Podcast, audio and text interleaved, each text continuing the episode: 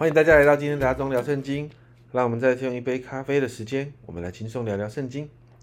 今天呢，我们要来读以西结书的十三到十五章。在十三章当中呢，一到十六节谈到的是呢，神指责假先知哦。在一到二节，人子啊，你要说预言攻击以色列中说预言的先知，对那些啊本心发预言的说，你当听耶和华的话。主耶和华如此说：愚顽的先知有祸了。他们随从自己的心意，却一无所见。神指责这些假先知，好像荒唐的狐狸啊！在以色列面对这样属灵的败坏，他们没有做堵住破口的事情，但他们却是用虚谎的占卜来欺骗百姓，而且说这是神说的。可是神呢？后来在这个经文里面这样说：神说我没有差遣他们。神说这些假先知哦。会不列在百姓的会中，不列在以色列的册中，也不能够进以色列地。经文提到第十节，因为他们诱惑我的百姓说平安，其实没有平安，就像有人立起墙壁，他们倒用未泡透的灰抹上。这个经文这样说哦：本来哦，墙建造之后哦应该有一个灰泥抹上，让它能够美观且耐用，不至于破损或裂开。但这个工人不负责，他们敷衍了事。那个灰应该要泡透，但他却没有用泡透的灰，所以就很容易脱落。这就是当时假先知所说所做的这样的事情。所以神的审判要来临。那十三到十五节呢？主耶和华如此说：我要发怒，使狂风吹裂这墙，在怒中使暴雨漫过，又发怒降下大冰雹，毁灭这墙。我要这样拆毁你们那未泡透、未泡透灰所抹的墙，拆平到地，使根基露出，墙必倒塌，你们也必在其中灭亡。你们就知道我是耶和华。我要向这墙，我要向我要这样向墙和用未泡、未泡透灰抹墙的人，成就我怒中所定的，并要对你们说：墙和抹墙的都没有了。接着十七到二十三节哦，神就指责那些女先知哦。那十八节这样说：主主耶华如此说，这些妇女有祸了。他们要他们为众人的膀臂缝靠枕，给高矮之人做下垂的头巾，为要猎取人的性命。难道你们要猎取我百姓的性命，为利己将人救活吗？这里说到。用那个靠枕帮人家缝那个在膀臂上缝那个靠枕，还有做那个下垂的头巾哦，其实是当时异教行邪术的方式。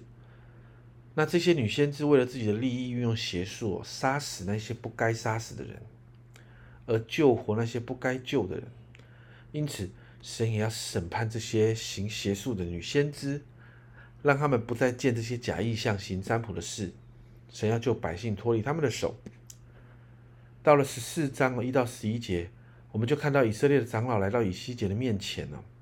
神说：“这些这些人已经将他们的假神接到心里，把陷于罪的绊脚绊脚石放在前面，放在面前。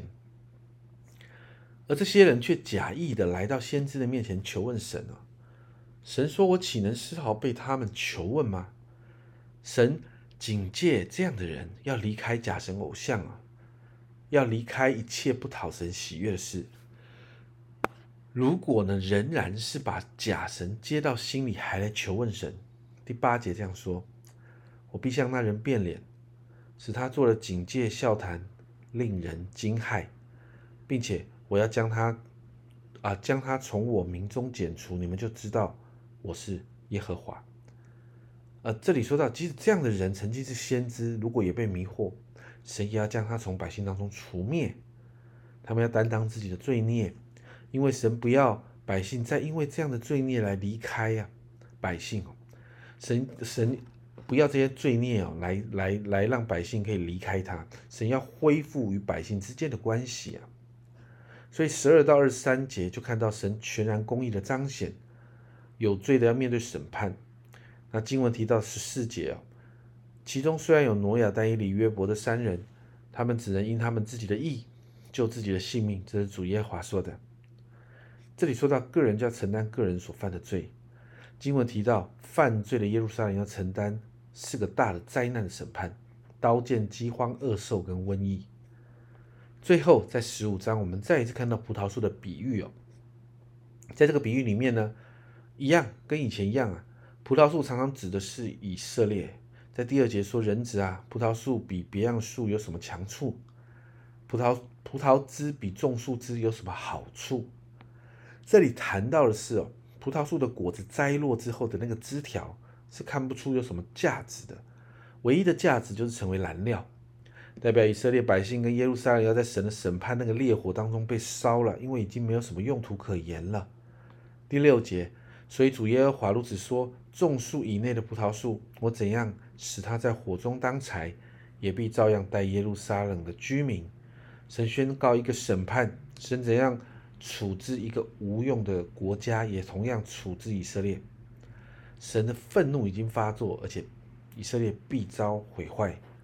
这三章的经文里面，我们就看到先知性的工作本来是神在地上的发言人。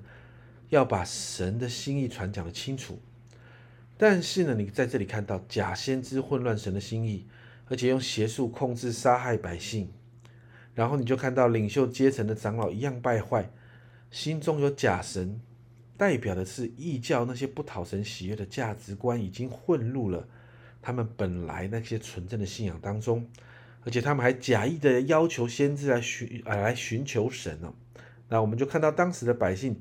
在特别是在这个属灵状况当中极度的败坏的里头，神要审判他们，神要他们面对这样烈火的审判。家人们，我们属灵生命的建造是建立在清楚明白神话语的根基上。在幕后的世代啊，也会有假先知的混乱，也会有异教信仰价值的冲击。那我们对神的话语有正确的认识。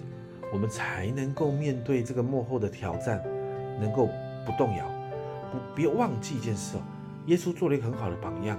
耶稣对抗魔鬼的试探，耶稣也用神的话。因此，求神来帮助我们对真理要有更深的渴慕，让我们愿意花时间读圣经，让我们愿意花时间受装备，透过更深渴慕神的话，让我们成为一个属灵体质强健的基督徒。我们一起来祷告。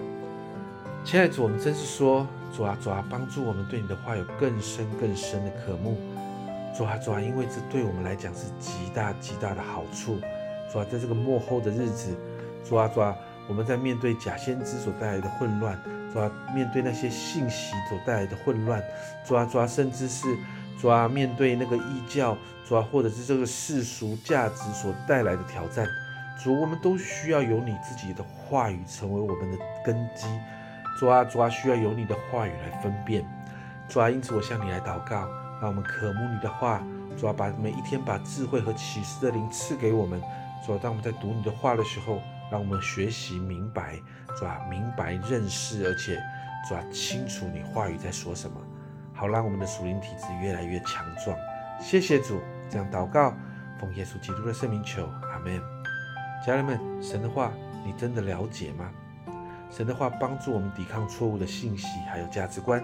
所以家人们，好好的跟上你自己教会的读经进度，还有好好的收装备吧。